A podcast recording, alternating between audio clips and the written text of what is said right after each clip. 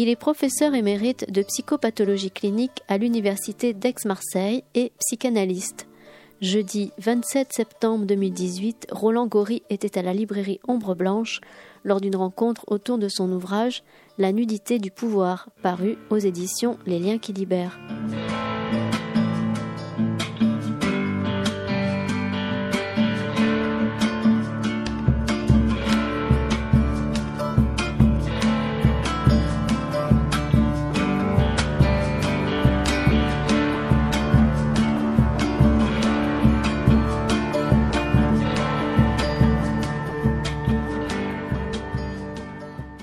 Bonsoir, euh, bienvenue à Ombre Blanche pour cette rencontre avec Roland Gori, qu'on a déjà reçu quelques fois et dont on connaît bien les travaux et dont vous connaissez bien les travaux euh, sur Toulouse.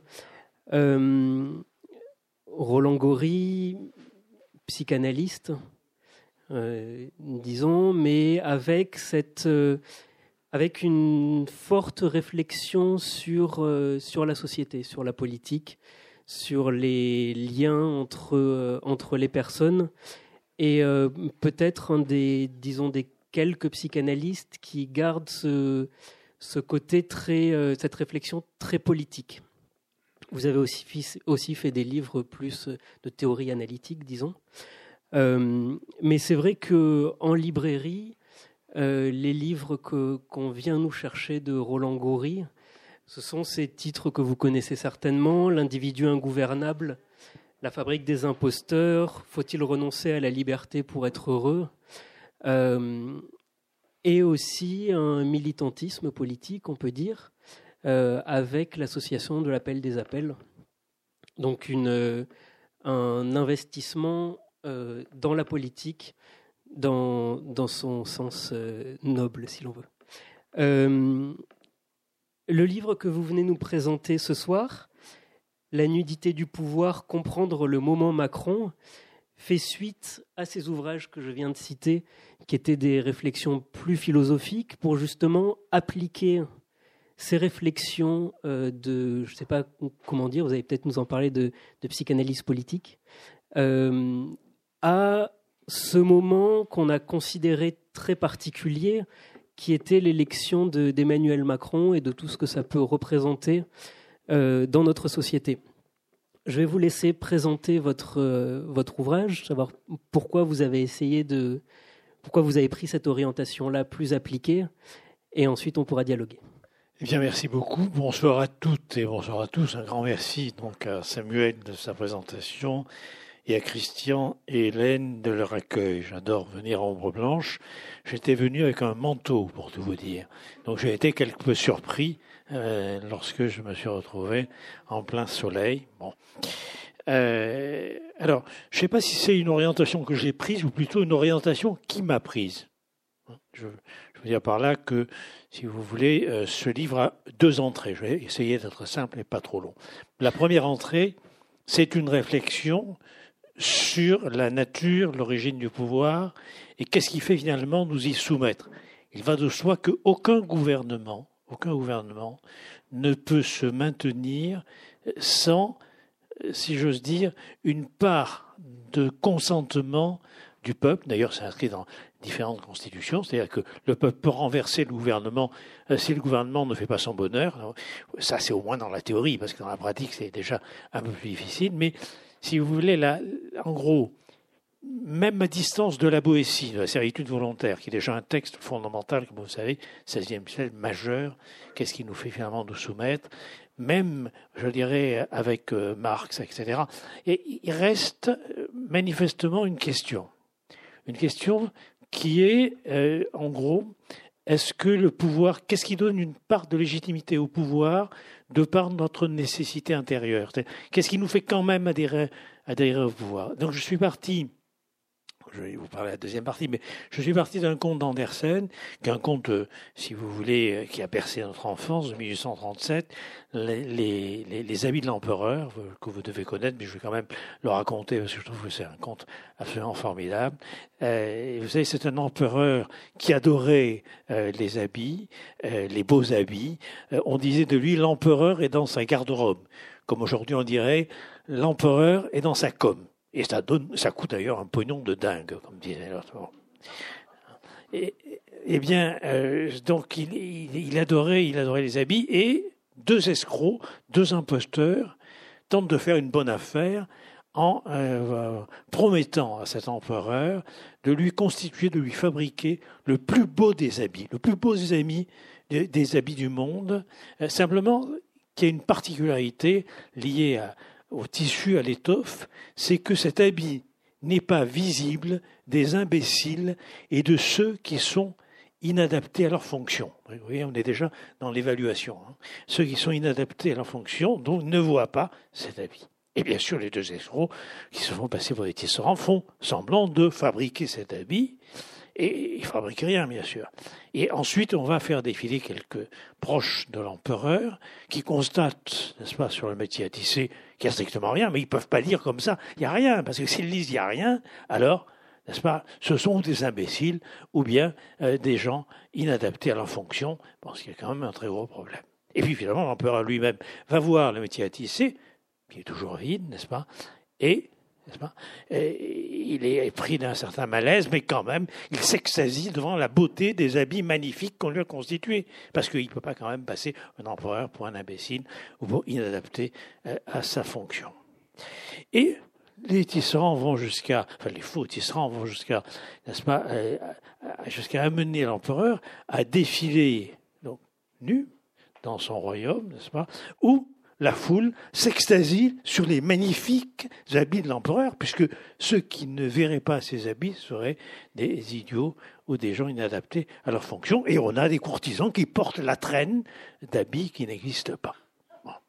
Jusqu'à ce que, comme vous le savez, un petit enfant dans la foule se met à dire Mais il est tout nu.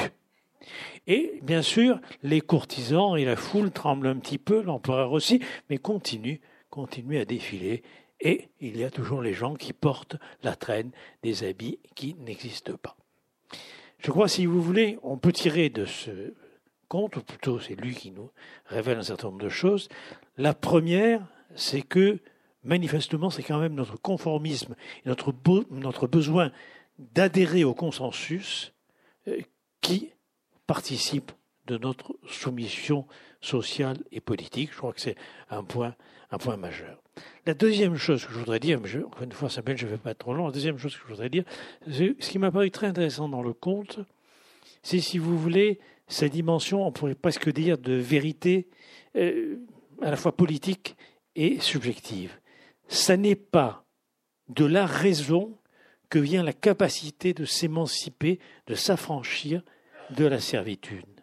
C'est la voix de l'enfant. Et ça, ça devrait quand même nous faire réfléchir. Parce que bien évidemment, ce ne sont pas toutes les analyses sociales, rationnelles, euh, toutes les déconstructions qu'on peut opérer qui nous affranchissent. C'est cette part de poésie que, qui qu'incarne l'enfant qui permet justement d'accueillir la vérité et un temps de nous affranchir euh, des, euh, des conformistes et des, si vous voulez, des aliénations.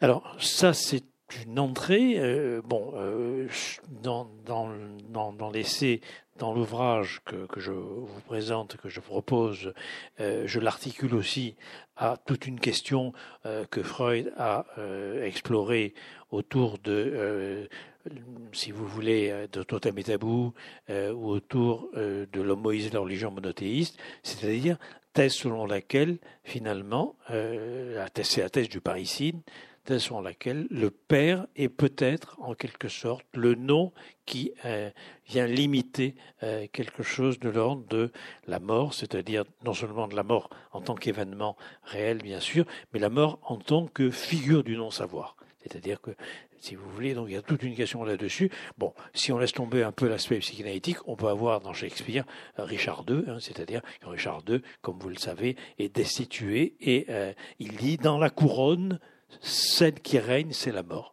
Donc en quelque sorte, si vous voulez, nous aurions bien besoin de notre pour pouvoir donner un sens et une cohérence aux événements de notre vie, et c'est sans doute ce qui faciliterait eh, la manière dont on pourrait donc accepter, accepter une autorité qui n'a pas d'autre légitimité que peut-être se trouver en ce point-là. Alors, comme j'ai promis d'être assez rapide dans cette présentation pour qu'on puisse vraiment échanger ce soir, je dirais que ça, c'est une entrée, c'est-à-dire la question, effectivement, de l'origine du pouvoir, de l'origine de l'autorité. Bon, il y a une différence, on en parlera sûrement, euh, et sur cette relation psychologique particulière, si vous voulez, qui nous amène finalement à nous soumettre euh, sans beaucoup de raison. La deuxième entrée, elle est effectivement centrée sur le moment Macron. C'est-à-dire, qu'est-ce qui a pu se passer? On, a quand même assisté à quelque chose absolument incroyable, hein, ce que Arendt appelle une improbabilité infinie, un miracle. Il y a un miracle Macron. Bon, ça va être un miracle diabolique, mais il y a quand même un miracle Macron, si vous voulez, c'est que euh, quelqu'un qui n'était quasiment pas connu, euh, qui était sans parti, euh, qui était sans projet politique débattu depuis bien longtemps, sans élus locaux, sans enracinement dans des corps intermédiaires, bah, il arrive à rafler la mise. Alors, bien sûr, il y a des tas d'éléments pour ça. Bien sûr, il a eu beaucoup de chance. Hein. Mais vous savez, Napoléon, avant de nommer un général, demandait toujours est-ce qu'il a de la chance? La chance faisait partie, encore une fois, euh, des conditions euh, de cooptation, d'élection, de nomination. Il a eu beaucoup de chance et euh, je crois qu'il est arrivé aussi à un moment particulier on en reparlera sûrement tout à l'heure dans le débat, un moment particulier puisque, pour moi, il est dans la même série que l'élection de Trump, que euh, l'élection, si vous voulez, euh, de Salvini ou du mouvement 5 étoiles, euh, dans la même ligne que le Brexit, c'est-à-dire à un moment donné où les peuples, on va dire pour aller vite, occidentaux, européens, mais aussi encore une fois américains, ne croient plus aux partis qui prétendent défendre des valeurs entre guillemets démocratiques ou de gauche et qui se sont discrédités par une gestion néolibérale telle que la frontière entre la droite et la gauche se trouve effacée. Donc je crois que c'est un point important. Euh, prenons l'élection par exemple de Trump.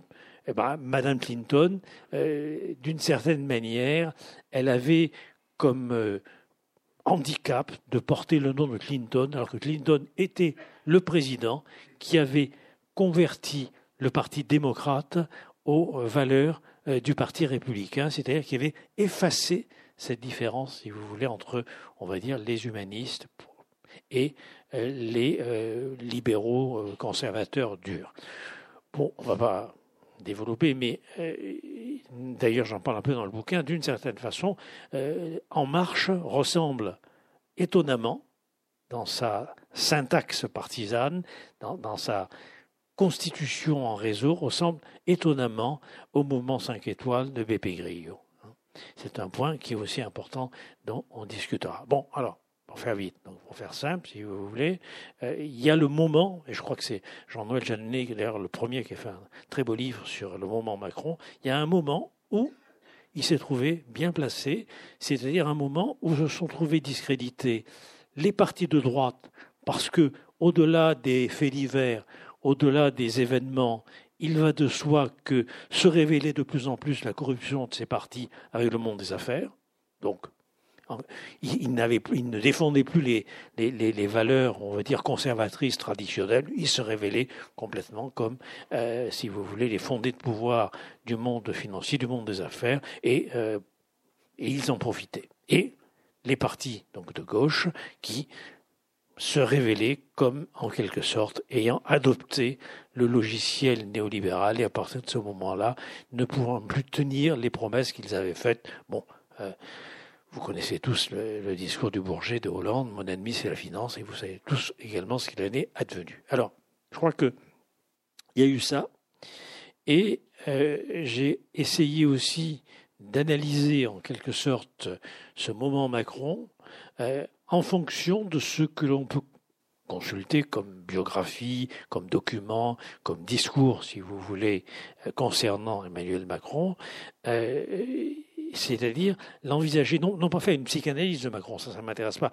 J'avais refusé il y a plusieurs années euh, de répondre à la psychanalyse de Sarkozy, alors que j'avais été sollicité par un hebdomadaire. Je n'allais pas me lancer euh, cette année euh, à tomber dans la psychanalyse de Macron, c'est pas ça. Mais considérer Macron comme étant ce que Durkheim, le sociologue fondateur de la sociologie en France, appelle une personnalité sociale, c'est-à-dire les traits d'une époque. Et je crois que d'une certaine façon, que ça nous plaise ou non, que ça nous plaise ou non, si vous voulez, Macron incarne une partie de l'élite qui a fait scission avec la société et qui a fait scission avec les valeurs de la démocratie, de dette, de solidarité, de justice, etc.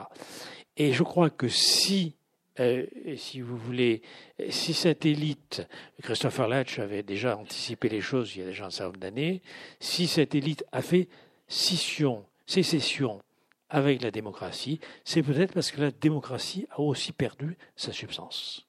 C'est-à-dire qu'il euh, y a là quelque chose que nous devons, euh, à mon avis, interroger. Bon, voilà pour commencer juste quelques, vraiment quelques petits, quelques petits apéritifs. Hein, Mais euh, je, crois encore une fois que c'est intéressant parce que si juste un mot peut-être, si vous voulez, les discours de Macron, euh, ils sont des discours sont des discours extrêmement euh, humanistes, extrêmement euh, bien bien ciselés, bien ficelés. Je, passe sur ces provocations parce que là, c'est encore, à mon avis, ça c'est de la com, ça c'est un piège, c'est une façon, encore une fois, de, de bloquer, si vous voulez, d'occuper la scène et de bloquer la possibilité d'un débat.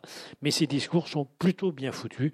Et je les ai lus, travaillés, c'est pas mal. Sauf que ces pratiques le sont beaucoup moins. Et si je peux dire un mot sur en même temps, il y a tout un chapitre sur en même temps euh, pour dire que en même temps a deux significations. La première signification, le, en même temps, c'est illustratif de la complexité dialectique de la pensée. toute pensée attire automatiquement euh, ses propres contradictions. Bon, vous l'avez chez Aristote, quand Aristote dit euh, euh, pour penser, il faut que je sois deux en un, c'est-à-dire que la pensée est un dialogue intérieur. Vous l'avez bien sûr chez Hegel avec la notion dialectique, vous l'avez chez Marx et autres. Donc en gros, c'était tout à fait juste de, de, parler de en même temps comme ça, c'est-à-dire la nécessité, si vous voulez, de confronter des arguments contradictoires pour pouvoir les transcender et arriver à une solution qui, encore une fois, transcende la thèse et l'antithèse. Mais, mais en même temps, à un autre sens. En même temps, et aussi une juxtaposition. En même temps, je vous parle et je porte euh, le verre à ma bouche. Ça veut dire qu'à ce moment-là, vous avez une juxtaposition temporelle. Et ça n'a pas le même sens. Et à mon avis, toute l'ambiguïté, tout le malentendu repose un peu là-dessus. C'est-à-dire qu'il nous vend une rhétorique de propagande selon laquelle sont en même temps et une dialectique reflétant la complexité du monde, alors que sont en même temps et la juxtaposition d'un discours humaniste et d'une pratique néolibérale féroce. C'est un peu comme si, en même temps que je dis à Samuel que c'est un mec génial, je lui mets une baffe. En même, je le fais en même temps, sauf que bien évidemment, il y a de grandes chances que ce qu'il retienne, c'est pas que je lui dise que c'est un mec formidable, mais c'est que je lui vote une baffe. Et c'est un peu ce qui est en train de se passer aujourd'hui, où par exemple, en même temps, on nous vante le plan pauvreté euh, de combien 4 euh, milliards, 8 milliards, enfin bon, j'ai les chiffres et vous les redonner, pas? Et quand on compare par exemple ce plan pauvreté aux économies que fait le gouvernement en termes, 8 milliards, en, termes, si vous voulez, euh, de, social, etc., euh, eh bien, une grande partie est déjà épongée. Et quand vous regardez ce plan pauvreté, vous avez 4 milliards. Bon, 8 euh, milliards, n'est-ce pas, et, pour, pour, les pauvres, alors que 3, voilà, 3 sont déjà en quelque sorte récupérés par la baisse des prestations et des allocations sociales.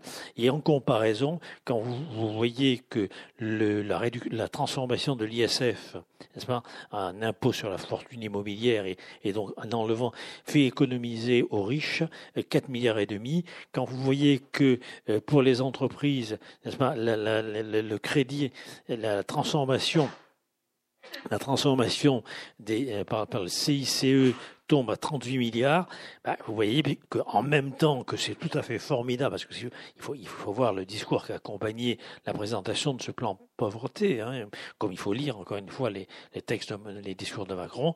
Bon, en même temps, là, on s'aperçoit bien que euh, la mobilisation générale à laquelle appelait la ministre de la Santé Agnès Buzyn pour pour, euh, pour lutter contre la pauvreté, bon, c'est quand même un petit peu euh, bizarroïde. Voilà, donc on, va, en parler. Je veux pas, je veux pas être, euh, trop long, mais dire que ce qui est quand même incroyable, c'est ce malentendu. C'est-à-dire qu'en gros, c'est vraiment le désir de démocratie, à mon avis, du peuple français, qui a été confisqué, d'une certaine façon, par l'élection euh, de euh, quelqu'un qui a profité d'une vague de dégagisme fondée sur le rejet des peuples européens euh, du libéralisme, des démocraties libérales, pour aller vite, telles que nous les connaissons, dès lors qu'elles accroissent les inégalités sociales et elles menacent, je dirais, notre rapport à la démocratie, et en même temps, alors là pour le coup, en même temps, euh, celui qui a été élu est le représentant le plus parfait justement de cette démocratie libérale, technocratique, pro-européenne, etc. Donc je crois que c'est ça euh, ce qui mérite un peu d'être réfléchi, et c'est peut-être là où justement pour faire le lien avec le premier point, c'est là où on s'aperçoit euh, que euh, il faut reprendre Max Weber, il faut reprendre un certain nombre d'auteurs, mais que justement euh, Macron a d'une certaine façon émergé comme un homme charismatique, que ça nous plaise ou non, c'est un autre problème. Un homme providentiel, que ça nous plaise ou non, c'est un autre problème. C'est-à-dire quelqu'un qui finalement a pu coaguler toutes les colères sociales, toutes les humiliations, si vous voulez, avec une attente collective aussi euh, consistante que les habits invisibles de l'empereur. Merci pour cette présentation. Euh, je suis très content que vous l'ayez fait de cette manière-là parce que ça va vous permettre de comprendre un petit peu le fonctionnement du livre. Euh, ce n'est pas une biographie d'Emmanuel Macron, ce n'est pas non plus une analyse des politiques de Macron ou une critique frontale, disons chiffre à chiffre, des euh, politiques de Macron. Ce n'est pas non plus juste un livre de philosophie politique ou de réflexion sur, euh, sur la politique. Ce n'est pas non plus juste une critique du néolibéralisme, mais c'est un petit peu tout ça en même temps, ce qui en fait une, une richesse que, qui est vraiment à la lecture euh, assez étonnante et, et très intéressante. Alors, je vais peut-être vous demander de retourner tout au début du livre, vous nous avez raconté cette, euh, ce conte euh, d'Andersen, euh, mais vous, dans le livre, vous tirez la métaphore un peu plus loin en parlant de la nudité du pouvoir, qui est le titre du livre, mais aussi du vide, du vide essentiel qu'a le pouvoir et de la manière dont on recourt au sacré pour recouvrir ce, vide-là. Et euh, peut-être pourriez-vous nous, parler de, cette, euh, de la forme de sacralité, de sacré qu'on recherche dans le pouvoir, dans la politique, et de quelle manière Emmanuel Macron, euh, finalement, ne se détache pas du sacré, mais introduit une forme de sacré peut-être un peu différente. Oui, alors, ce que j'ai sans doute dit tout à fait maladroitement euh, tout à l'heure, si vous voulez, euh, c'est qu'effectivement, euh, ce qui nous conduit un besoin, une nécessité intérieure d'autorité, provient de l'angoisse liée à la finitude de la condition humaine. Je crois que, si vous voulez, c'est un point majeur, c'est-à-dire entre guillemets, on va faire, on va faire très simple, hein, ce soir on va faire très simple. En gros, euh, une fois que les figures d'autorité disparaissent, il n'y a plus, il a plus quasiment d'intermédiaire entre moi et la tombe. Alors, on fait un pas supplémentaire et on considère que ce que je suis en train de dire de manière un peu simpliste en termes de, personnes, une fois que les parents disparaissent, en gros, bah, vous êtes directement confronté à votre propre finitude. Au-delà, il faut un peu déchiffrer, un peu décrypter, un peu décoder, c'est la mort en tant que non-savoir puisque la mort, on ne va pas savoir ce que c'est. Euh, tant qu'on n'y est pas, euh, bah, on ignore, et ce dont on n'a pas l'expérience, on ne peut pas savoir. Et quand on y est, bah, on n'est plus là, si j'ose dire, euh, pour en avoir l'expérience. Donc, si vous voulez, c'est la mort, pour aller vite, au cœur du psychisme. Alors, je ne veux pas trop développer ni tirer ce fil, ça a été très bien fait, notamment par Lacan, par Granoff et par d'autres, je vais revenir là-dessus. Mais si vous voulez, euh, quand, par exemple, Freud insiste beaucoup sur, sur le, père tué, dévoré et autres, euh, ou quand il insiste beaucoup sur euh, le, meurtre de, de, Moïse, il va de soi que ce qu'on retient, c'est le parricide. Alors que pour moi, ce qui est très important, c'est la mort. Et donc, c'est cela qui fonde, d'une certaine manière, si vous voulez, ce vide ontologique, pour aller vite, qu'on va, revêtir de, de différentes façons. Alors, un tout petit pas supplémentaire, vous l'avez, m'avez ouvert un peu le chemin, euh, c'est la notion des deux corps du roi d'Ernst Kantorowicz, c'est-à-dire, vous savez, quand on dit le roi est mort, vive le roi. Le roi est mort, vive le roi, ça veut dire quoi? Ça veut dire que la personne du roi disparaît, mais que la royauté se poursuit. C'est-à-dire, pour dire la chose très simplement, euh, le, roi aurait un peu comme le Christ, justement, quand Horowitz en parle beaucoup, le roi serait comme le Christ, à la fois de nature humaine et de nature divine. L'État français s'est en partie constitué là-dessus. on, pourra, y revenir si vous voulez. C'est-à-dire qu'en gros, euh, si, vous, voulez, il y a à la fois, on peut dire, la matérialité de l'État, et il y a, si j'ose dire, euh, un autre monde dans ce monde-là. C'est ce que disait d'ailleurs Éluard. Il y a un autre monde, mais il est dans celui-ci. Il y a donc, chose simplement, il y a donc à la fois la matérialité d'une personne, la matérialité d'une institution, la matérialité, si vous voulez, d'un pouvoir, et il y a aussi une transcendance, c'est-à-dire qu'il est traversé par d'autres forces, des forces obscures. J'en parle aussi à propos de Marc Bloch, des rois thaumaturges dans le livre, qui fait que, par exemple, pendant des siècles, on a cru, dans un certain nombre de pays, dont la France, l'Angleterre et d'autres, on a cru que les rois possédaient le pouvoir thaumaturge de guérir des écrouelles. Et donc, comme ça, défiler euh, des gens qui euh, étaient atteints euh, des écrouelles et par l'imposition des mains ou par l'imposition des anneaux, des anneaux en métal, il y avait ce pouvoir magique et, et, ça marchait. Ça marchait au moins un temps et ça marchait tant qu'on y croyait.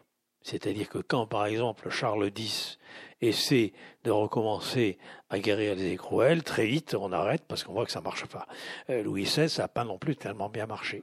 Donc si vous voulez, en gros, pour dire la chose simplement, c'est bien le pouvoir que l'on prête qui a une véritable efficacité symbolique, pour reprendre le terme de Lévi-Strauss. Et ça marche. Ça marche, et on peut dire que par exemple, euh, le, fait d'y croire et l'ensemble des fictions, l'ensemble des représentations qui nous fait vêtir la nudité du pouvoir et qui lui donne en particulier des moyens très réels, à la fois symboliques, imaginaires et réels, d'efficacité. Quelqu'un comme Durkheim, qui était quand même, on va dire, du côté d'une sociologie positive, quelqu'un comme Durkheim disait que toutes les catégories sociales sont d'origine religieuse. Que la, société fondamentalement est d'origine religieuse. Alors, euh, là aussi j'ai promis de ne pas être trop long. Euh, ce qui est intéressant, c'est aussi la façon dont euh, Macron, qui a lu Kantorowicz, l'interprète, parce qu'il ne l'interprète pas tout à fait comme moi, vous vous en doutez. En particulier, il a euh, une déclaration dans l'Obs qui est assez extraordinaire lorsqu'il dit que la fonction présidentielle n'est pas seulement quelque chose qui est lié au, au pouvoir, c'est pas seulement quelque chose qui est lié aux actions, c'est aussi quelque chose qui fondamentalement doit être littéraire, philosophique, doit être sacré. C'est-à-dire qu'il a d'entrée de jeu, il a d'entrée de jeu, si vous voulez, cette référence à la fois à la personne qui incarne le pouvoir et à ce qu'elle représente. Ce qu'elle représente qui a eu justement cette efficacité symbolique dont je parlais tout à l'heure. Mais ce qui est intéressant, c'est comment ensuite il va, si vous voulez, euh, dans une autre déclaration, dire que euh, dans la démocratie, il y a une incomplétude. Cette incomplétude, dit-il, elle est liée en France, par exemple, au fait que le peuple français n'a pas voulu la mort du roi en 1993. Qu'est-ce qu'il en sait que le peuple français n'a pas voulu la mort du roi? Euh, Mais c'est un autre problème. Et il dit depuis que le peuple français qui ne voulait pas la mort du roi a donc guillotiner son roi, il dit il y a un manque. Et ce vide, dit-il, est occupé de temps en temps par des moments comme le moment napoléonien ou comme le moment gaulliste, en pointillé macronien, vous l'avez compris, euh, et sans, sans qu'une personne, sans qu'un chef, en somme, puisse venir saturer ce vide, la démocratie est incomplète. Alors ça, ça m'a intéressé. Et pour tout vous dire, c'est un peu ça qui m'a donné l'idée du bouquin. Ça m'a intéressé parce que le propre de la démocratie, c'est justement sa capacité, et vous faites le lien avec la nuité du pouvoir, cette capacité à laisser de l'indéterminé, laisser en quelque sorte du vide, afin que le pouvoir appartiennent à chacun et à tous, c'est-à-dire à personne. Et c'est cette indéterminée, je fais référence aux travaux de Claude Lefort, c'est cette indétermination qui est fondamentale. Si vous prenez certaines sociétés, les décisions, elles sont inscrites dans les textes religieux. Prenez d'autres sociétés, les décisions, elles sont inscrites dans la tradition, etc. Là, avec la démocratie, il y a quelque chose d'ouvert, d'indéterminé, c'est qu'on ne connaît pas quelles sont les bonnes solutions pour la cité. Et si on ne les connaît pas, il faut que la vérité puisse émerger. Il ne peut émerger que d'un débat contradictoire. C'est-à-dire qu'elle n'est pas préinscrite quelque part, que ce soit dans la tradition des ancêtres, que ce soit dans les textes religieux. On, on ne sait pas. Et donc, en quelque sorte, si vous voulez, il ne peut pas y avoir de démocratie sans cette incomplétude. Et je trouve quand même très intéressant que cette incomplétude qui est la chance de la, démocratie, qui est le courage de la démocratie, qui est l'audace de ceux qui ont inventé, pour prendre le terme de Claude Lefort, l'invention de la démocratie, ceux qui ont inventé la démocratie ont eu ce courage, cette audace. Et si vous faites le lien par rapport à ce que j'ai balbutié tout à l'heure, c'est aussi le courage de regarder quelque part la finitude de la condition humaine.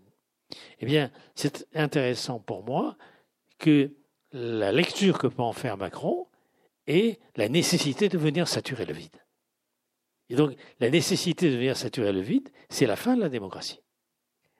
Merci. Alors, ce, qui amène, ce qui amène, juste si vous me permettez, Samuel, ce qui amène à une autre partie de l'ouvrage que je ne vais pas développer là maintenant, c'est le trépied sur lequel repose le pouvoir macronien et qui, à mon avis, est une, une évolution vers un régime post-démocratique. Oui, qui est un point que, vous effleurez dans le, livre à, plusieurs reprises, et on sent que c'est quelque chose qui plane un peu au-dessus de, de, la réflexion. Euh, cette question de la, de la saturation euh, du, vide, elle est pour moi aussi amené par euh, l'insistance sur la notion de progrès. Euh, le fait que euh, vous parlez, vous parlez régulièrement dans le livre du, saint-simonisme de cette croyance dans euh, l'avenir, dans le progrès, dans le futur, dans l'allant, et tout le discours entrepreneurial qu'on peut entendre de, de, Macron très régulièrement, dans le fait que de toute façon, si on se remonte les manches, ça ira mieux plus tard. Et vous avez notamment un, chapitre important de réflexion sur euh, le numérique et le, la démocratie par algorithme, euh, qui justement, se, pour moi, se rapproche de cette, euh, cette saturation du pouvoir, l'impossibilité de, de, retrouver la finitude et de euh, se poser la question de qui on est, quelle place on a dans le régime démocratique. Est-ce que vous pourriez un peu développer sur cet aspect d'algorithme ou de numérique? Vous allez me faire résumer complètement mon bouquin là. bon, je, vais quand même partir du trépied macronien. Si vous voulez, euh, il l'assume, il l'assure, il veut une présidence jupitérienne. C'est-à-dire que il, il, signe la présidentialisation du régime qui, depuis, comme vous le savez, 58, ça va bientôt faire 60 ans, n'est-ce pas, va vers euh, entre guillemets, non pas un, un, débat démocratique parlementaire, etc., mais essentiellement pas, une force du pouvoir exécutif qui n'a fait d'ailleurs que s'accroître. Hein. Même le fameux changement de, de Jospin, qui n'a pas été une idée de génie, je dois dire, n'est-ce pas, de placer, si vous voulez, euh, la, présidentielle euh, et, et les législatives de telle manière que en gros, même le Parlement doit, être, doit venir confirmer la poussée euh, plébiscitaire d'un candidat. Bon. Donc il y a ce pouvoir qui est du côté d'une dérive bonapartiste, d'une dérive consulaire. C'est pour ça que j'ai parlé tout à l'heure. Il le dit lui-même hein, quand, il dit saturer ce, cette incomplétude, saturer ce vide. Et il dit il y a le moment napoléonien, il y a le moment euh, gaulien, bon, il y a le moment macronien. Ensuite, il y a autre chose, c'est que euh, il a su s'entourer. Il est loin d'être seul. Il a su s'entourer justement euh, d'une noblesse néolibérale d'État, garde rapprochée, qui partage une vision de l'État comme un État entrepreneurial issu d'une hybridation entre les valeurs du privé, on va y revenir, ce que j'appelle la théologie entrepreneuriale, effectivement, la religion de l'entreprise et les pouvoirs de l'État. Et donc, il le fait de telle façon que, euh, si vous voulez, ces ministres peuvent être des représentants de la société civile, mais les membres des cabinets, cabinets euh, gouvernementaux, que ce soit présidentiels, ministériels, etc., eux sont des technocrates passés par le privé. Et donc ça c'est très important parce que d'une certaine manière, les ministres sont en représentation, mais ceux qui peuvent vraiment connaître les dossiers et faire le boulot, ce sont des gens qui ressemblent au président et, si vous voulez, qui finalement reflètent un peu son image, des jeunes gens très brillants et qui connaissent à la fois et la logique du pouvoir d'État, issu de l'ENA par exemple, et la logique des écoles de commerce, des pratiques des affaires, des pratiques du privé. Bon, un, élément euh, qui est quand même extrêmement important, c'est que la plupart sont quasiment inconnus. Maintenant, vous voyez un peu apparaître Griveaux, Castaner et compagnie, mais sinon, vous n'en aviez jamais entendu parler. C'est-à-dire qu'ils lui doivent tout. Donc, on a là véritablement, comme avec euh, le Premier Empire, euh, la, des, nobles adoubés par la victoire d'un monarque. Il lui doit absolument tout, et si vous prenez également, n'est-ce pas, les députés euh, d'En Marche, c'est pareil, pour la plupart, quasiment inconnus, et comme le disait Plenel, je ne suis pas toujours d'accord avec Plenel, mais comme disait Plenel, on aurait mis une pancarte en marche à un âne, il aurait été élu. C'est-à-dire qu'en gros, il y a eu une poussée euh, telle que des gens se sont retrouvés, encore une fois, n'est-ce pas, euh, députés au Parlement.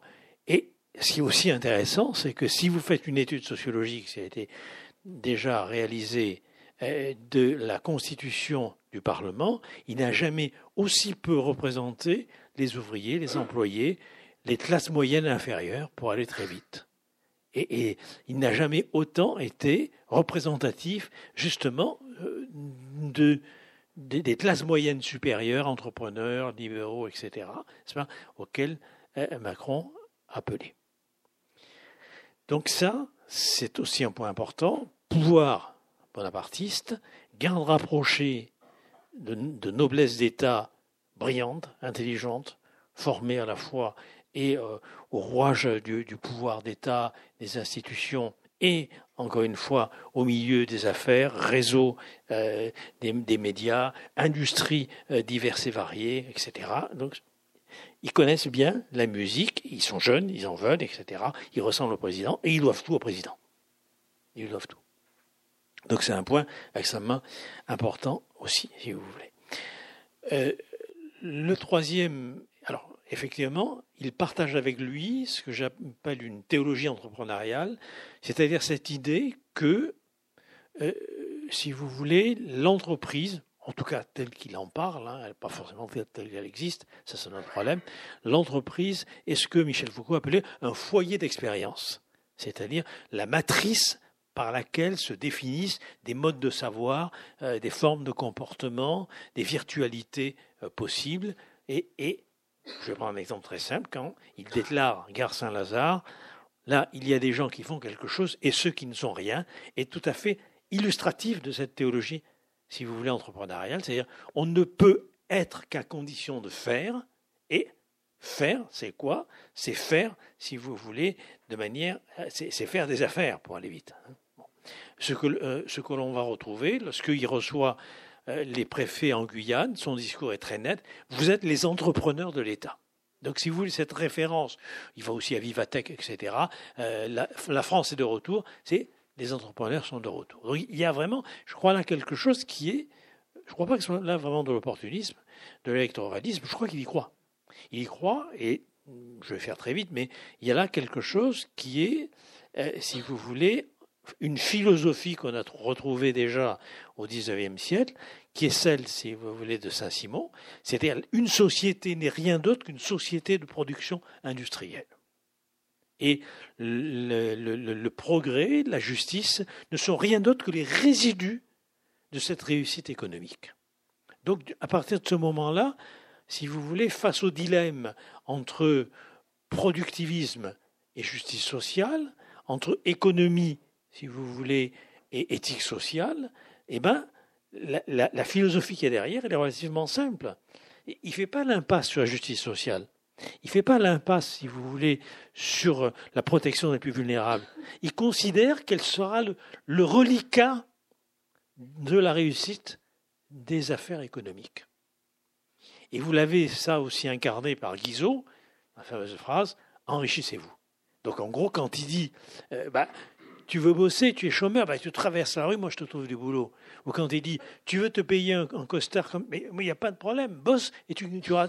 Il y a là, dans, le grain le plus ténu euh, de, ces déclarations de tous les jours, il y a cette idée, je crois que c'est une véritable croyance. Vous voyez, quand on parlait tout à l'heure de croyance, il y, a, cette véritable croyance qui est, la sienne, et vous voulez, euh, qui est que, eh ben, euh, c'est en gros, oui, il faut aider les pauvres, les pauvres méritants.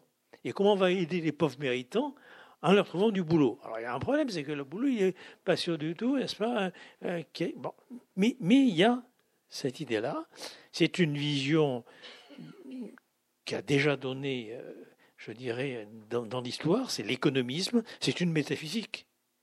C'est n'est pas simplement une réalité, euh, si vous voulez, des affaires. Il y a véritablement une foi une religion avec une impasse considérable. On voit bien, on voit bien par exemple sa référence au progrès. Hein. Il se veut progressiste face aux conservateurs. Les conservateurs, ça va être l'extrême gauche, ou ça va être l'extrême droite, hein, tout ce que vous voulez. Lui, il y a un cadeau que Salvini et Orban, Orban vient, de faire à Macron, c'est de dire en gros notre ennemi c'est Macron. C'était la, la meilleure propagande pro-macronienne, c'est celle-là. Parce que c'est dans ce, dans ce dilemme-là n'est-ce pas, qu'il veut nous enfermer. Hein. Il y a en gros les, les illibéraux, hein, euh, pour reprendre la phrase de, de qu'on reprend euh, Orban, c'est-à-dire effectivement un pouvoir autoritaire, mais élu démocratiquement, etc. Vous voyez, nationaliste, xénophobe et autres. Il y a les illibéraux qui sont souverainistes, etc. Et puis, il y aurait les libéraux, donc Macron, Merkel, etc. Il ne faut, pas tomber dans ce piège-là. Il n'y a, rien de pire. Il y a une belle phrase de George Orwell que je cite toujours, et qui dit toujours Quand on me parle de progrès, je demande si ça me rend moins humain ou plus humain. Mais il faut bien voir, et là aussi je n'ai pas le temps de développer, mais il faut bien voir que cette idée que le progrès technique va à lui tout seul charrier le bonheur et la sagesse est une idée du XIXe siècle. Deuxième, moitié du XIXe siècle. Je suis en train de vous dire depuis tout à l'heure, mais avec beaucoup de, maladresse sûrement, que vous voudrez bien imputer à mon état euh, de fatigue virale depuis quelques jours. Euh, j'ai manqué annuler pour tout vous dire. Euh, je suis en train de vous dire qu'en gros, ce qui est incroyable, c'est que Macron a été élu pour nous promettre un avenir nouveau, alors que toutes ces recettes, toutes ces croyances sont du passé. C'est-à-dire que vous avez un discours, encore une fois, euh, incroyablement fraternel, euh, démocratique, humaniste, avec des pratiques néolibérales qu'on a connues en 1980 avec Margaret Thatcher ou Ronald Reagan. et c'est ça qui est incroyable. De la même manière, vous avez cette foi, à mon avis, euh, au, sens d'une croyance, comme Lacan pouvait la définir quand il parlait de la croyance comme délire sectorisé, cette foi que si on bosse, si on produit, si on vend, tout va aller bien. Or, cette croyance a été à plusieurs reprises la mise en bière euh, de euh, la démocratie telle qu'elle a été inventée, c'est-à-dire fondée, si vous voulez, euh, sur une liberté qui requiert la présence d'autrui, comme dit Anna, Arendt, avec euh, une égalité qui n'est pas une égalité, contrairement, même si c'est très sympathique, euh, à la devise française, à la naissance, mais l'égalité telle que la conçoivent les Grecs lorsqu'ils inventent la démocratie, ils sont égaux non pas parce qu'ils naissent égaux, mais ils sont égaux parce que le travail politique qu'ils font dans la cité les lois de la cité, la philosophie de la cité les rend égaux. C'est-à-dire que, si et ça c'est un point très important, c'est-à-dire que l'égalité n'est pas donnée, elle est construite, et elle est construite par le champ du politique. Alors justement, Macron réduit le politique à simplement euh, être le résidu euh, de l'économique. Si vous avez des questions peut-être ou des remarques, oui, là-bas tout au fond. Bonsoir. Euh, une remarque et, à la fois une question. J'ai malgré tout le sentiment qu'on a tendance à surévaluer l'importance de Macron, dans le sens où cette posture jupitérienne ou d'ultra-présidence, Sarkozy l'avait, et cette manière de faire la synthèse, le Parti socialiste l'avait, la social-démocratie. Je repense à Cazeneuve, notamment le ministre de l'Intérieur, qui disait à, propos de la politique migratoire, on est à la fois responsable et humaniste. Donc on est aussi dans la logique du en même temps. Et d'autre part, euh, il me, paraît important de rappeler que Macron a été élu avec 23% des voix à la présidentielle, ce qui représente à peu près 14% des inscrits. Est-ce que finalement on ne donne pas trop d'importance à Macron et, est-ce que finalement il est juste, il n'est pas spécialement le trait d'une époque, il est enfin, le trait spécifique d'une époque, mais il correspond à son époque et rien de plus.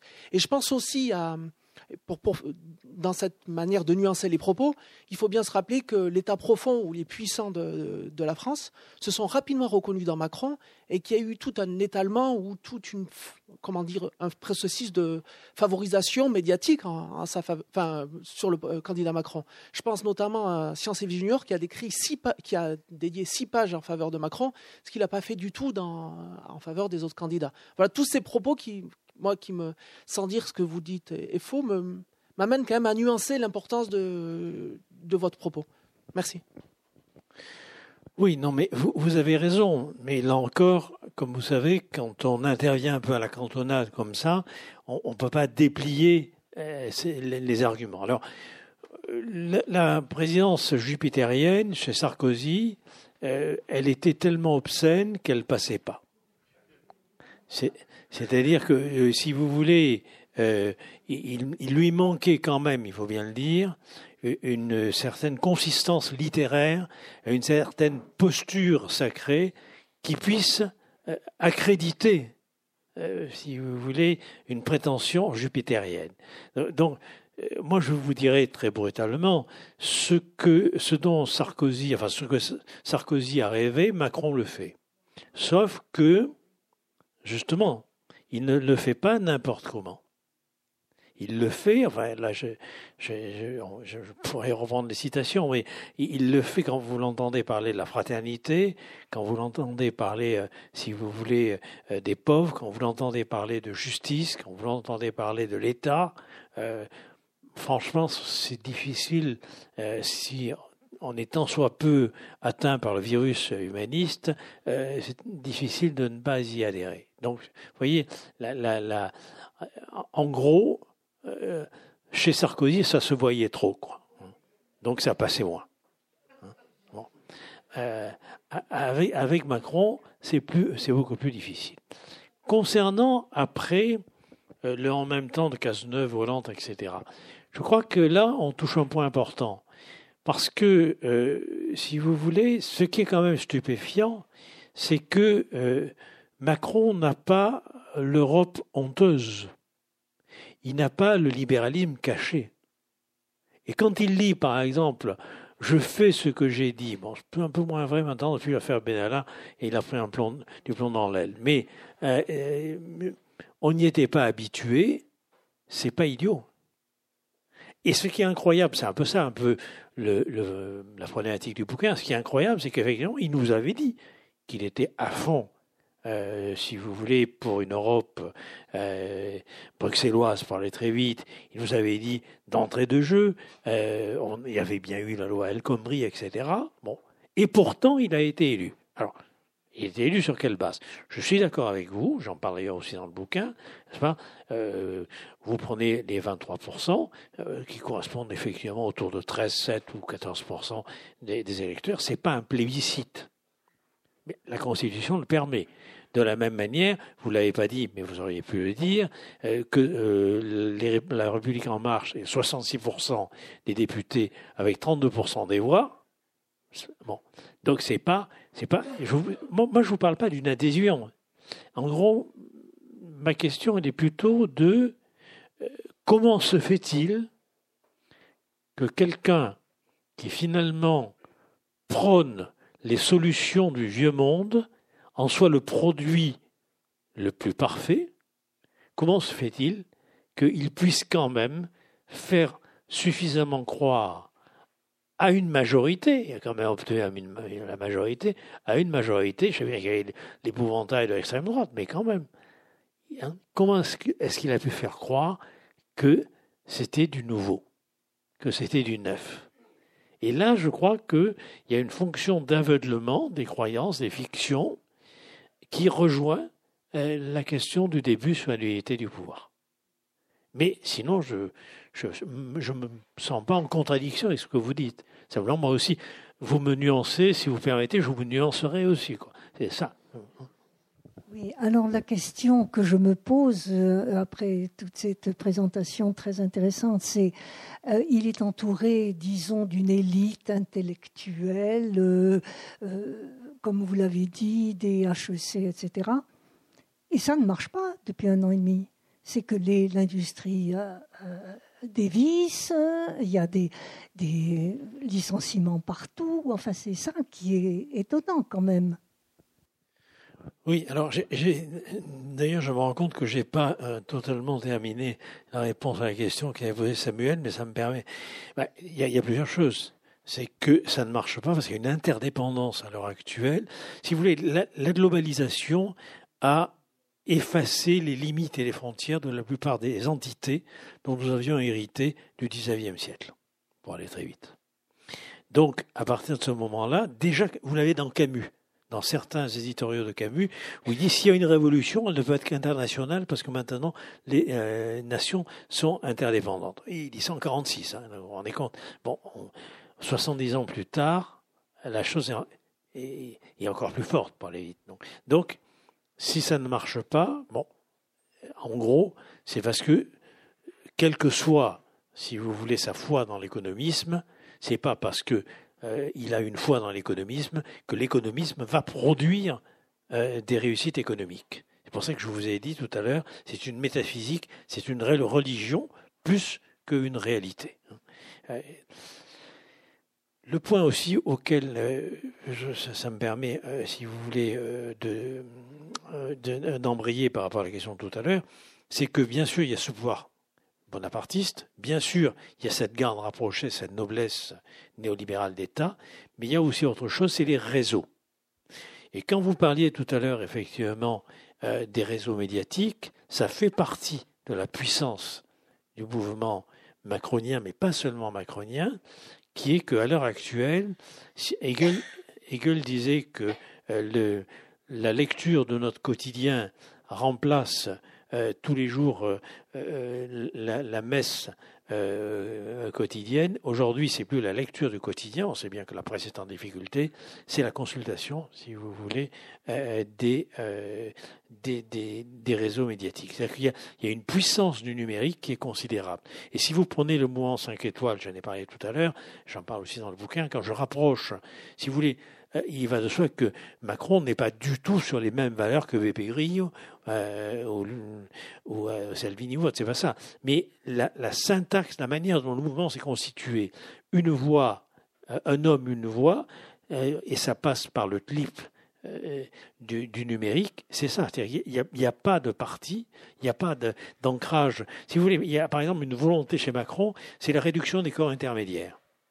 Ce qui veut dire la réduction des contre-pouvoirs. Qu'il s'agisse du nombre de parlementaires, qu'il s'agisse de la presse, qu'il s'agisse, si vous voulez, des élus locaux, etc., il faut diminuer les contre-pouvoirs qui risqueraient de l'empêcher de mener à bien euh, euh, sa politique. Les, les, réseaux, ça fait partie de ça. Effectivement, vous avez tout à fait raison, il va de soi que...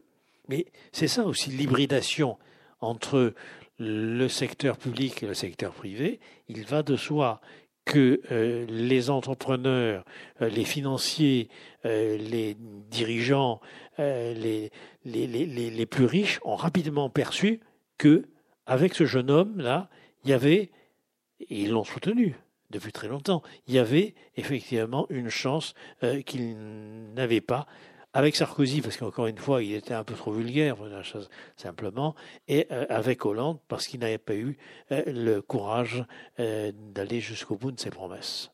Donc, ce que j'appelle, après, après Colline Grouche qui en a le premier parlé, ce que j'appelle le risque post-démocratique, c'est ça, c'est cette idée qu'aujourd'hui, si vous voulez, face à cette difficulté que peuvent avoir tous les pays, toutes les nations, tous les gouvernements de mener une politique autonome de par leur dépendance au contexte géopolitique et géoéconomique international, euh, ils n'ont plus, si j'ose dire, la direction des peuples, ils n'ont plus que la gestion des populations qu'ils vont faire par le numérique interposé.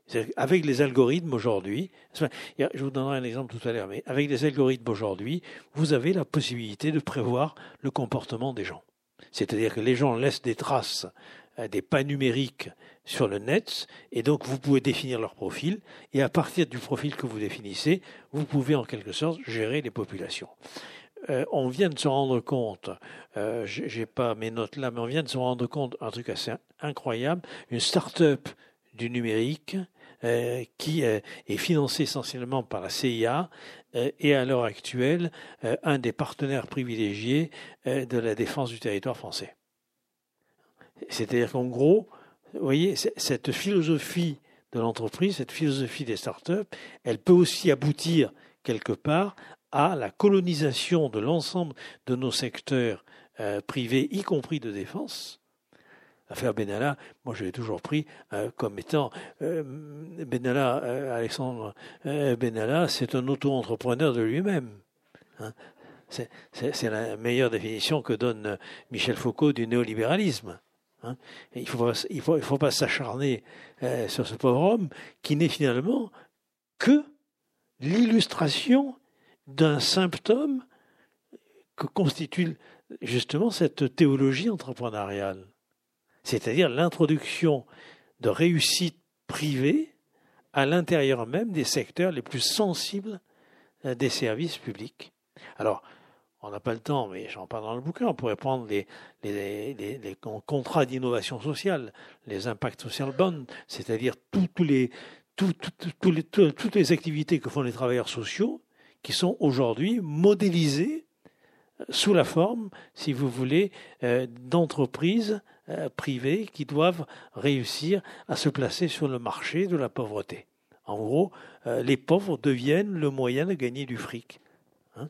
bon, mais vous l'avez partout.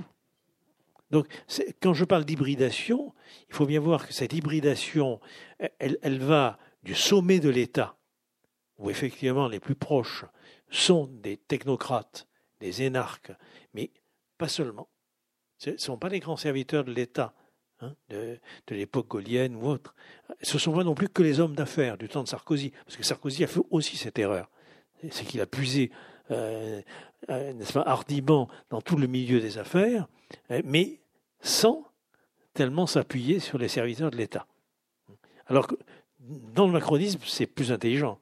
C'est en gros, il s'appuie sur les serviteurs de l'État qui connaissent bien les rouages, mais qui adhèrent justement à des réussites des secteurs privés. Et l'hybridation est là. Mais cette hybridation, elle est non seulement à ce niveau-là, mais elle est à tous les niveaux. Ensuite, que ce soit la mutualisation euh, des pôles à l'hôpital, que ce soit à l'université, euh, les appels d'offres pour la recherche, que ce soit, si vous voulez, avec euh, les, les, les, tests internationaux que M. Blanquer veut voir les enfants réussir, que à tous les niveaux, dans le grain le plus ténu de nos existences quotidiennes, comme au plus haut sommet de l'État, vous avez cette hybridation. C'est pour ça que je parle de religion entrepreneuriale. C'est pas c'est pas un élément, c'est vraiment, si vous voulez, la, matrice essentielle. Je vous parle de, avec Foucault de foyer d'expérience. Chez, Foucault, c'est un sens très fort, c'est un concept. Foyer d'expérience, ça veut dire les seuls modes de savoir autorisés. Ça veut dire les seules formes de comportement possibles. Ça veut dire les seules manières d'anticiper ce qu'on doit faire. Dans le foyer d'expérience, c'est vraiment, si vous voulez, euh, la matrice par laquelle on appréhende le monde et le sujet humain. D'autres questions? Oui, bonsoir. Euh, Jean Bachellery. Oui, moi, ce qui m'étonne un peu dans tout ce que vous dites, c'est qu'on a l'impression que le néolibéralisme, c'est-à-dire euh, les, les, les, grands, les oligopoles mondiaux qui ont mis la main, en gros, sur, sur tous les marchés et sur les sociétés, sont absents. En fait, Macron c'est l'homme, c'est le fondé de pouvoir de ces gens-là. Moi, je ne pense pas qu'il soit aussi héroïque que vous le présentez. Je pense que c'est beaucoup plus. Et on le voit bien d'ailleurs, les contradictions qui se, reproduisent tous les jours entre son comportement, ses discours soi-disant humanistes et, la réalité qu'il est très peu. Moi, il me semble quand même qu'il ne faut pas oublier que le néolibéralisme existe profondément, qu'il a des origines, qu'il est plutôt au service de certains pays que d'autres. Et ce que vous disiez à propos de la CIA, enfin, je pense que euh, beaucoup de gens le, savaient, on le dit maintenant, mais on le dit euh, euh, presque en cachette parce que c'est. Aujourd'hui, il faut, être pour la, CIA, elle protège la liberté du monde. Et je crois quand même que Macron, c'est le représentant de ce monde-là, ce monde qui, qui, veut faire disparaître la démocratie. En fait, l'objet de Macron, c'est de remplacer la démocratie par un autoritarisme euh, technocratique. Mais euh, est-ce que ce n'est pas une nouvelle forme de fascisme? C'est peut-être ça la question qu'on pourrait se poser. Alors, je ne suis pas sûr d'avoir dit quelque chose d'opposé à ce que vous dites. Euh, sans doute que je l'ai nuancé à ma manière, mais euh, je crois que nous pouvons nous rejoindre sur votre analyse. Euh, moi, je crois qu'il y a quelque chose. Alors, quand vous parlez de fascisme, vous savez, je cite souvent euh, cette formule sur la religion du, cette religion du marché de Pasolini qui parlait de technofascisme. Et, et, Pasolini, lorsqu'il parle de technofascisme, il, il, dit justement que cette, parce que cette, cette technocratie, si vous voulez, elle opère aussi, là encore, dans euh, nos gestes les plus quotidiens. C'est pour ça que, bon, je ne peux pas développer, euh, je ne vais pas vous lire mon bouquin pour aller très vite, mais euh, vous voyez, il y a en quelque sorte une espèce aujourd'hui de copulation, au sens fort du terme, de copule, entre justement la technocratie et le monde numérique. Alors, Là encore, c'est pas l'intelligence artificielle, c'est pas le numérique qui serait monstrueux, c'est pas ça. Hein. C'est en quelque sorte qu'il est possible aujourd'hui, par le numérique, de gérer le comportement des gens. Et donc, euh, c'est, il n'y a, plus à ce moment-là, euh, si vous voulez, la démocratie, c'est quand même d'abord et avant tout le rapatriement de tous nos conflits d'intérêts tous les conflits d'intérêts, hein, des, classes sociales, dans un champ qui est celui du politique, euh, par le truchement de la parole. Donc il y a la possibilité de parler, d'argumenter, et puis ensuite de décider. Or, ça, aujourd'hui, c'est en train de, de, se déliter, c'est en train de disparaître au profit d'un mot qui est très fort, c'est celui d'efficacité, qui passe justement par les machines. Et les nouvelles machines aujourd'hui, n'est-ce pas, euh, ce sont les algorithmes. Donc aujourd'hui, on peut gérer, non pas des peuples, un peuple, ça se constitue autrement, mais on peut gérer des populations de cette manière-là. Et là, il y a vraiment un danger. Alors, il ne s'agit pas de casser le numérique, qui est une chose formidable. Il ne s'agit pas de casser les algorithmes, c'est pas ça. Il s'agit de réfléchir, si vous voulez, à cette phrase de Bernanos, je crois que je la cite aussi dans le bouquin, qui disait Le danger n'est pas dans les machines, sinon il nous faudrait faire ce rêve absurde de les détruire comme les iconoclastes qui pensaient détruire les croyances en détruisant les images. Il disait non, le danger n'est pas là. Le plus grand des dangers aujourd'hui est dans le fait que les, les hommes depuis leur plus petite enfance, sont habitués à ne désirer que ce que les machines peuvent donner. Et je crois que ça, si vous voulez, c'est, là, j'ai fait une conférence euh, qui doit être sur le net d'ailleurs, la démocratie est-elle soluble dans le numérique? En gros, le danger aujourd'hui, c'est ça, c'est-à-dire que on a les moyens quasiment techniques de se passer de la parole, parce qu'encore une fois, la connexion n'est pas la parole, hein. la connexion numérique n'est pas la parole. Et le, moyen de le faire, au nom aussi de l'efficacité, qui est un langage de machine, hein, quand on parle d'efficacité, avec une religion qui est celle du marché, c'est-à-dire en gros, ce qui est, on sait bien que c'est faux. Oui, par rapport à ce que vous dites, c'est évident que c'est faux. On, on, le sait parce qu'on a déjà donné de ce côté-là. Si vous voulez, ça se renvoie un peu peut-être à mon livre sur l'individu ingouvernable, mais où j'ai essayé de montrer que à la fin du XIXe siècle, euh, on a un problème majeur qui, à mon avis, se rejoue aujourd'hui, qui est le suivant, c'est que le libéralisme, le libéralisme philosophique, est un discours d'émancipation. Hein? Qu'est-ce que les, que les Lumières 1784 de Kant? C'est et le courage de savoir, Sors de l'état de minorité dans lequel tu te complais toi-même, ne te fie qu'à ta raison critique et à ta loi morale. Discours formidable, ça va donner le printemps des peuples en 1848, comme vous savez, au nom de la liberté. Et puis, à la fin du 19e, vous avez la deuxième révolution industrielle, où pour la plupart des gens, ça ne tient pas la route. Comment voulez-vous ne vous fier qu'à votre raison morale, hein, n'est-ce pas, qu'à votre raison critique et à votre loi morale, lorsque vous êtes assigné à résidence sur des machines pour travailler?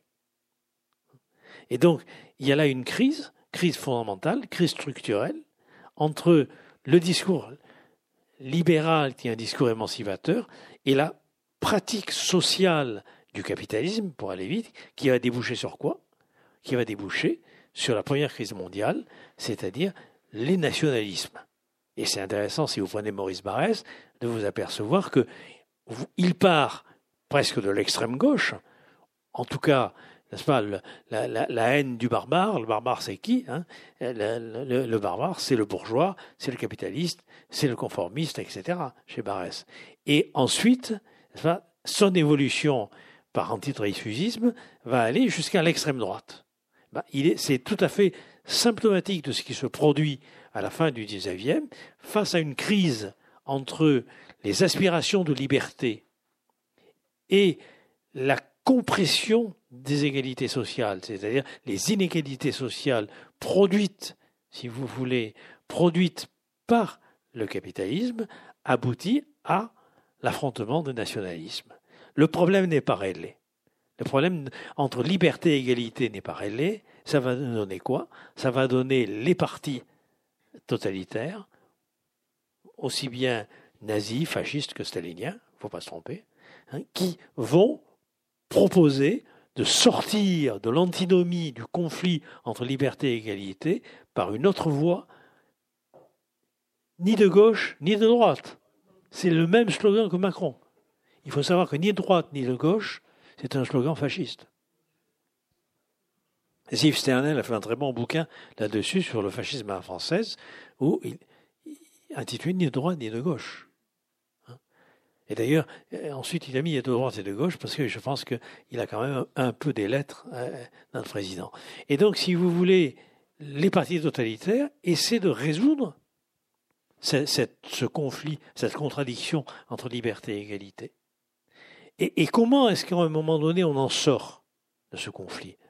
Ben, On en sort par, on va dire pour faire vite, les Trente Glorieuses, qui ne sont pas seulement une réussite économique, qui sont une réussite économique aussi encastrée, si j'ose dire, dans un souci humaniste qui est la fameuse déclaration de Philadelphie, euh, qui est si on veut éviter en mai 1944, le Bureau international du travail, réuni à Philadelphie, qui, si on veut éviter ces boucheries que furent la Première et la Deuxième Guerre mondiale, il faut investir dans la santé, dans l'éducation, dans la justice sociale et dans la culture. Aujourd'hui, c'est plus un investissement, c'est un déficit. Donc c'est foutu, c'est râpé. Et donc, si vous voulez, de mon point de vue, nous nous trouvons aujourd'hui à nouveau confrontés à ce dilemme, avec les risques majeurs que j'ai rapidement évoqués tout à l'heure, mais que je peux détailler si vous le souhaitez. Et une phrase de Bergson, je ne suis pas très bergsonien, mais il y a une phrase de Bergson que j'aime bien rappeler, lorsqu'il dit que la fraternité est la seule valeur en démocratie qui puisse réconcilier les euh, sœurs ennemies que sont la liberté et l'égalité. Et si vous voulez, c'est un point qui est extrêmement important, c'est qu'en gros, s'il n'y a pas cette volonté, qui est une volonté humaniste, de solidarité, de justice, volonté éthique pour aller vite, eh bien, il n'y a pas possibilité de se sortir de cette contradiction qui avait été d'ailleurs merveilleusement analysée par de déjà dans sa démocratie en Amérique. Je crois que, bon, c'est un peu confus tout ce que je dis, mais encore une fois, il ne faudra pas en vouloir étant donné mon état viral, mais, euh, mais euh, il va de soi que la, croyance qu'a notre président. Alors, moi, c'est sûr que je, vous parlez d'héroïque, euh, il y a quand même quelque chose, il faut lui reconnaître du talent. Il faut lui reconnaître le talent de se saisir des opportunités. Bon, ça donne aussi des opportunistes, on le sait. Mais je crois que ça sert à rien euh, de, mépriser ou de haïr quelqu'un. Je crois qu'il faut analyser aussi la situation qui a permis, si vous voulez, sa conquête du pouvoir. Et je crois que c'est, enfin, pour moi, c'est extrêmement important, vous voyez. Euh, et, là, encore une fois, je crois qu'il y a vraiment quelque chose de significatif, c'est-à-dire que fondamentalement, aujourd'hui, nous allons être enfermés entre, et c'est le piège. Et c'est un piège, il ne faut pas se tromper, c'est un piège dans lequel il y a une complicité entre Salvini, euh, Orban et Macron. La complicité, c'est de faire croire qu'il n'y a pas d'autre issue et d'autre alternative qu'eux. Ou bien on est dans la démocratie libérale, et alors à ce moment-là, eh ben, il y a une démocratie, il y a une liberté de parole, euh, il y a un multipartisme, euh, il y a bon bah oui c'est terrible, ça se paye un peu de casse sociale, mais mon Dieu il faut bien faire ça, etc. Et puis de l'autre côté, il y a, si vous voulez, euh, euh, cette, cet, illibéralisme, comme dit euh, Farid Zakaria, que revendique d'ailleurs Orban, hein, l'urbanisation de l'Europe, c'est ça, ça veut dire Orban a revendiqué justement ce concept, qui est un concept d'un politiste américain qui s'appelle Farid Zakaria, c'est-à-dire effectivement un pouvoir autoritaire, xénophobe, nationaliste, mais démocratiquement élu. Hitler l'a été aussi, hein, démocratiquement, démocratiquement élu. Et donc, du coup, on nous enferme dans, ce dilemme-là. L'un disant, bah, si vous choisissez la voie Merkel, Macron, etc., eh ben, à ce moment-là, vous allez avoir les logiques austéritaires, vous allez avoir la technocratie euh, bruxelloise, vous allez avoir euh, l'immigration sauvage, vous allez avoir euh, l'économie avant tout. Et l'autre disant, bah, si vous refusez euh, la démocratie libérale, n'est-ce pas euh, Vous allez avoir l'illibéralisme, c'est-à-dire un pouvoir autoritaire, un pouvoir répressif, un pouvoir xénophobe, etc. Je crois, je crois que le, danger, il est là. Alors la question, c'est est-ce que nous pouvons trouver une démocratie?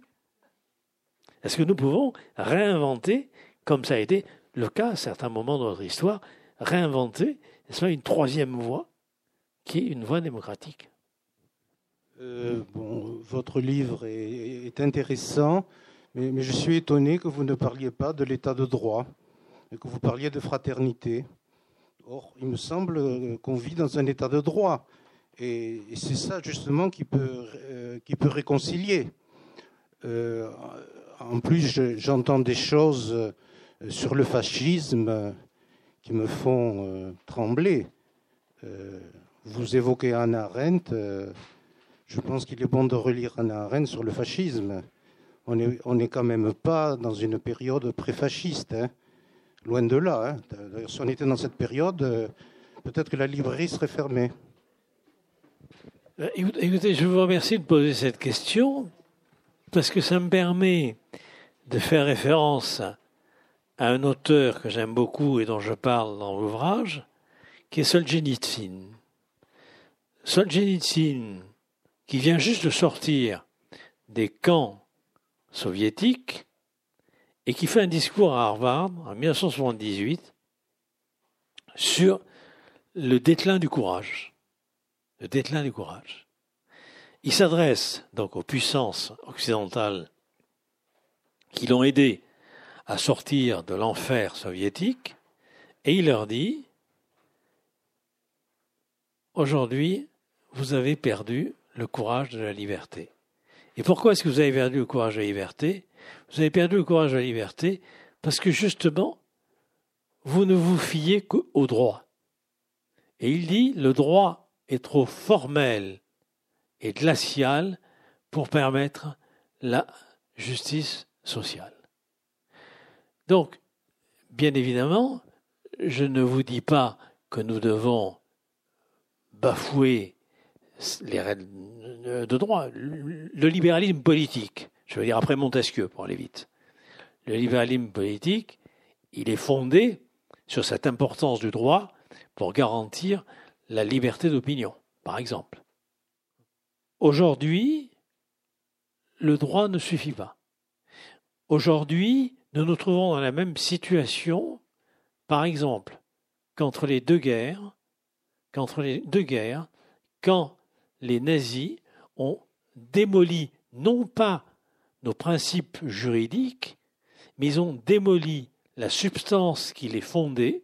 Là, je vous renvoie aux travaux de Chapoutot, par exemple, sur la normativité nazie, où il y a des phrases incroyables qu'on pourrait reprendre aujourd'hui à notre compte, lorsque ils disent mais ce citoyen qui est fabriqué par les démocraties libérales, c'est un citoyen abstrait, déraciné, qui finalement n'est qu'un pion dans une partie menée par le capitalisme financier international. Parce que ne l'oubliez pas, n'oubliez pas que le parti hitlérien, avant d'être un parti nazi, était un parti ouvrier. N'oubliez pas qu'en 1933, les grèves dures qu'il y a eu à Berlin étaient des grèves menées. C'est pas vrai? Comment? J'entends pas Si vous non, mais il s'appelait Parti ouvrier. Je crois que c'était PSO. Je ne peux pas. Euh, non, mais attendez. euh, de, toute, de toute façon, c'est pareil, il faut, il faut aussi définir les mots. Parce que vous dites populiste. Moi, je connais, dernièrement d'ailleurs, j'étais aussi dans un débat, euh, je connais euh, des, gens comme Chantal Mouffe, qui inspirent le programme de la France Insoumise, qui revendiquent le populisme de gauche. C'est pas mon cas. Non pas que je n'ai pas de sympathie pour la soumise, mais je n'ai pas de, sympathie pour la revendication d'un populisme de gauche. Ça me paraît, encore une fois, là aussi quelque chose qui pose problème. Mais ce que je voulais dire, euh, avant que euh, donc vous, interveniez sur euh, populiste et ouvrier, ce que, ce que je voulais dire par là, c'est que il y a eu tromperie sur la marchandise. Et vous savez bien que les analyses que pouvaient faire les nazis de la structure trop formelle trop abstraite du droit libéral dit bourgeois, c'est quand même ça qui a mobilisé la possibilité de rassembler des gens qui étaient en colère, qui étaient humiliés, qui étaient sans emploi, qui étaient blessés. Ils se sont fait baiser, on est d'accord, c'est sûr. Mais qui nous dit que aujourd'hui nous ne sommes pas nous aussi en train de nous faire baiser? C'est ça le problème. Merci pour cette mise au point, euh, je pense, nécessaire. Euh, on prend deux dernières questions alors? Oui, bonsoir à vous. Euh, Gunther Anders, en 1956, avait sorti L'obsolescence de l'homme. Guiraud a sorti dernièrement, c'est l'économiste Guiraud qui a sorti L'homme inutile, on en pleine dedans. Et Stigler qui travaille sur la disruption, d'accord? Et, quelque part, vous rejoignez leurs travaux. Et bon, Guterres avait prévenu, en plus en tant qu'Allemand, en plus il a bien analysé comme un Arendt avait la banalité du mal. En fait, on n'a pas compris le message, en fait, parce qu'en fait, c'était un visionnaire. Et bon, ma foi, il faudrait faire relire ces bouquins euh, aux gens qui nous dirigent, je crois, ça leur fait du bien. C'est sûr, et vous avez tous les travaux de, de Jacques Ellul auquel je me suis aussi beaucoup référé ces derniers temps. Mais bon, vous pensez bien qu'en une heure de présentation, je ne peux pas défiler euh, euh, l'ensemble des, euh, des gens qui ont compté pour moi dans ma propre réflexion. Mais Gunther Sanders, L'obsolescence de l'homme, ces deux tomes sont, une mine, c'est quelque chose d'extraordinaire. Il dit très clairement que, si vous voulez, la, la technique, c'est déjà un ensemble de décisions prises à votre place. Et il suffit, il suffit, n'est-ce pas, que vous demandiez à changer une carte grise à une préfecture pour vous rendre compte rapidement que vous mettez le doigt dans un truc que vous ne vous en sortez plus. Ça peut durer des mois. Bon, là, c'est pas grand-chose, mais c'est notre vie qui est comme ça en permanence. C'est notre vie, vous voyez. Et, donc, je suis, je, suis tout à fait d'accord. Mais je ne suis pas technophobe, c'est-à-dire, si vous voulez, euh, j'aime beaucoup euh, Gunther Sanders, j'aime beaucoup, si vous voulez, euh, Jacques Ellul aussi, je, je, suis tout à fait d'accord. mais pour moi, en gros, la technique est venue aussi occuper un vide politique. C'est-à-dire, ma conférence, quand je dis la démocratie est-elle soluble dans le numérique, la réponse serait il faut que le numérique soit soluble dans la démocratie vous voyez, euh, c'est-à-dire qu'en gros, les connexions numériques, les réseaux et autres, moi j'y suis aussi, c'est pas un problème. C'est pas un problème. Hein. Il y a d'ailleurs souvent des gens qui viennent à une conférence que je donne parce qu'ils ont vu ça euh, aussi. Donc je ne vais pas rejeter. Euh, bon, c'est pas ça le problème. Le problème, c'est que si vous voulez, une connexion n'est pas une relation.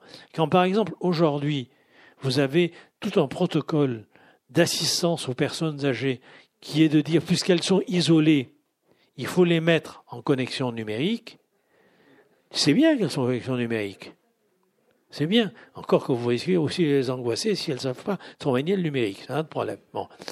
Mais ça ne peut pas remplacer une relation.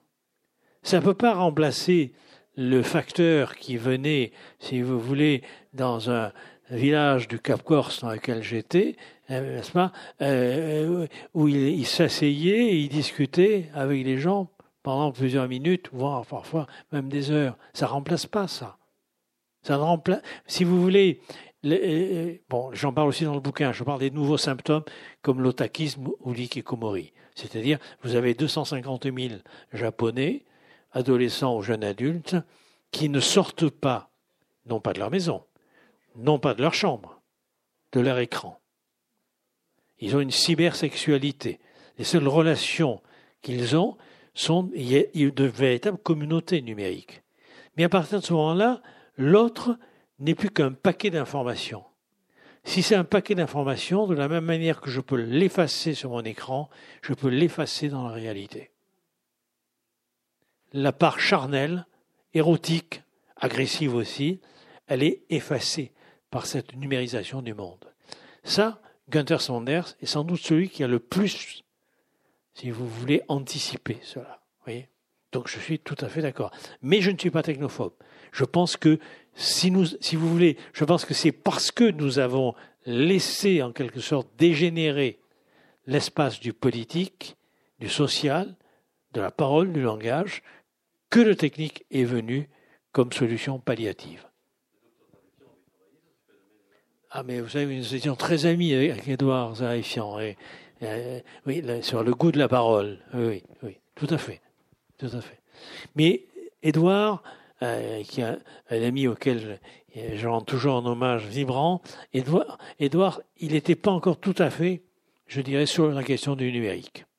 Il était plus sur la question des médicaments, sur la médicalisation de l'existence, sur la perte justement de la chair des mots, mais moins, euh, moins. Bon, c'est une question aussi euh, d'époque. Hein. Oui, bonsoir. Sur, sur, le, sur, les thèmes liberté, égalité, fraternité, le, la, la, situation de l'étranger est un véritable problème dans notre société. Actuellement, le problème des migrants, des, de l'étranger, des migrants, est gravissime. On a actuellement le budget qui vient de sortir. Euh, on rajoute 50 millions d'euros pour les centres de rétention. D'accord? On n'a jamais tant enfermé depuis le gouvernement Macron. Le, centre de rétention de Corne-Barieux, il est plein. On a eu un suicide la semaine dernière. C'est une politique terrible vis-à-vis -vis de l'étranger. Et je l'illustre, puisqu'on a parlé d'état de droit tout à l'heure, par une parole d'un juge, puisque j'étais encore au TGI cet après-midi, au tribunal avec le juge des libertés. Vous avez des juges qui prononcent systématiquement des maintiens de rétention, et plus 28 jours, et plus 15 jours, etc. Et là, on vient de les prolonger à 90 jours. Donc ce qui se passe est assez gravissime sur cette question-là. C'est peut-être pour ça, puisqu'ils ont prévu d'aller à 90 jours, qu'ils mettent aussi plus d'argent pour se faire. Autant, de policiers, autant de... Bref, je, et je reprends une remarque d'un juge qui a posé la question et qui a répondu, mais on n'est pas là pour appliquer la justice, on est là pour appliquer la loi. La parole est forte et elle est, très révélatrice. Je vous remercie parce que vous répondez à monsieur. Mais si vous voulez, est, là aussi, on risque d'être enfermé dans un, dilemme impossible. parce que là, je l'ai dit tout à l'heure, qui t'a radoté un peu, mais euh, l'effacement des frontières nationales, si vous voulez, par la globalisation, a produit en même temps, et puis c'est tout à fait, c'est tout à fait, comment dire, euh, illustratif avec euh, ces, avec cette jeune élite transnationale. C'est-à-dire que, en fait, c'est pas l'Europe c'est pas le monde, c'est pas l'universel, c'est la possibilité d'aller d'un aéroport à l'autre, de faire des affaires. C'est-à-dire, en gros, il n'y a plus de territorialisation quelque part et d'enracinement historique. C'est un point qui est très important. Cet effacement des, frontières par la globalisation a constitué une espèce d'effraction, si vous voulez, dans l'esprit d'un certain nombre de citoyens. Et au lieu, en quelque sorte, de reconnaître que s'ils étaient de plus en plus déracinés, s'ils étaient de plus en plus, si vous voulez, entre guillemets, globalisés, c'était lié au logiciel qui en faisait en gros des consommateurs et des producteurs, ils ont besoin de trouver l'étranger qui leur donne l'illusion d'exister comme un peuple. Et, ça, c'est pareil. Ça, ça a déjà été le cas, justement, entre les deux guerres. Ça a été le cas aussi avec le nationalisme, mais c'est-à-dire qu'en gros, la raison d'être d'une armée, c'est l'ennemi. Sinon, elle n'a pas de raison d'être. Elle n'a pas de raison d'être. Donc il faut trouver, en gros, quelque chose qui vous donne une raison. Cette question des migrants, ce n'est pas les 58 migrants de la Croix-Russe qui menace de subversion les 500 millions d'Européens. C'est pas le problème.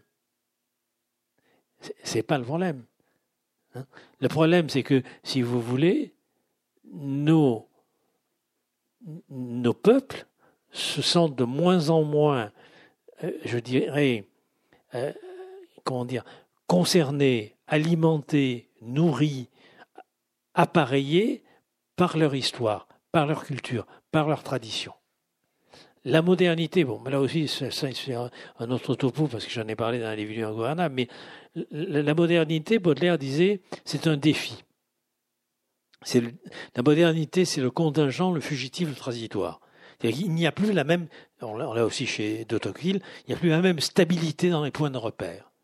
Donc comment, comment est-ce qu'on peut articuler, si vous voulez, le nouveau, le transitoire, l'éphémère, avec le passé, avec la tradition C'est un gros problème. Et c'est un problème qui va justement alimenter tous les conservatismes, qui vont essayer de se référer à une tradition qui d'ailleurs n'a jamais existé. c'est notre problème. Je crois que c'est ça, euh, si vous, voulez, le, défi majeur. C'est-à-dire qu'en gros, et, ça rejoint, là aussi, il faudra en parler plus, plus longuement, ça rejoint aussi, le, si vous voulez, le, euh, comment dire, euh, quand, par exemple les, les nazis, ce qu'on appelle la normativité nazie, quand, quand, les nazis critiquent le droit bourgeois comme étant trop formel, trop abstrait, trop financiarisé, qui ne prend pas en compte le contexte historique, qui ne prend pas en compte l'enracinement local, qui ne prend pas en compte, si vous voulez, les traditions populaires, qui ne prend pas en compte l'individu concret. Mais cette critique, le problème c'est qu'elle n'est pas conne. Et n'oublions pas ce que disait Anna Arendt. Quelqu'un citait Anna Arendt. Anna Arendt disait Nous avons vaincu les nazis par les armes, mais pas par les arguments. C'est-à-dire que ce problème-là, justement, du, du squelette trop formel du droit se maintient. Se maintient. Comment est-ce qu'on peut vivre concrètement? Comment est-ce qu'on peut vivre humainement? Uniquement par une régulation formelle du droit Ça n'est pas possible. Et c'est là où vous avez le risque de voir émerger d'autres formes, effectivement, de fascisme ou de totalitarisme qui, vont dire ben, on va fabriquer l'homme nouveau, on va retrouver l'Amérique d'avant, on va retrouver euh, l'italien d'avant, etc. On a déjà donné de ce côté-là. Ce sont des illusions, ce sont des fictions, ce sont des croyances. Bon, on fait un peu le, je dirais le, le pont avec ce que j'ai essayé maladroitement de euh, d'évoquer euh, tout à l'heure au tout début, c'est-à-dire que sur une question posée par la par une crise si vous voulez, on va coaguler des croyances et des fictions qui nous permettent finalement de donner un sens et une, cause à ce qui nous arrive. Et faisant ça, on passe à côté de ce qui me paraît vraiment le pouvoir le plus formidable de la démocratie, qui est l'exigence de devoir inventer autre chose. Ça ne s'arrête jamais. La démocratie, elle n'est pas terminée, elle est interminable, pour reprendre un terme que les psychanalystes connaissent bien, de la psychanalyse terminée ou la psychanalyse interminable, la démocratie, elle est interminable. Et on ne peut pas l'arrêter. On va s'arrêter là. Merci beaucoup. Euh, un mot, s'il vous plaît, sur euh, le livre La nudité du pouvoir. Euh, on excuse votre état viral qui manifestement vous a rendu extrêmement confus, on l'a tous bien senti. Le livre est passionnant, c'est une mine de, de réflexion et aussi de citations, donc de, pistes de lecture et de pistes pour approfondir, notamment sur tous les auteurs qui ont été cités pendant le débat. Donc je vous renvoie à ce livre-là et aux autres livres de Roland Gori. Merci beaucoup.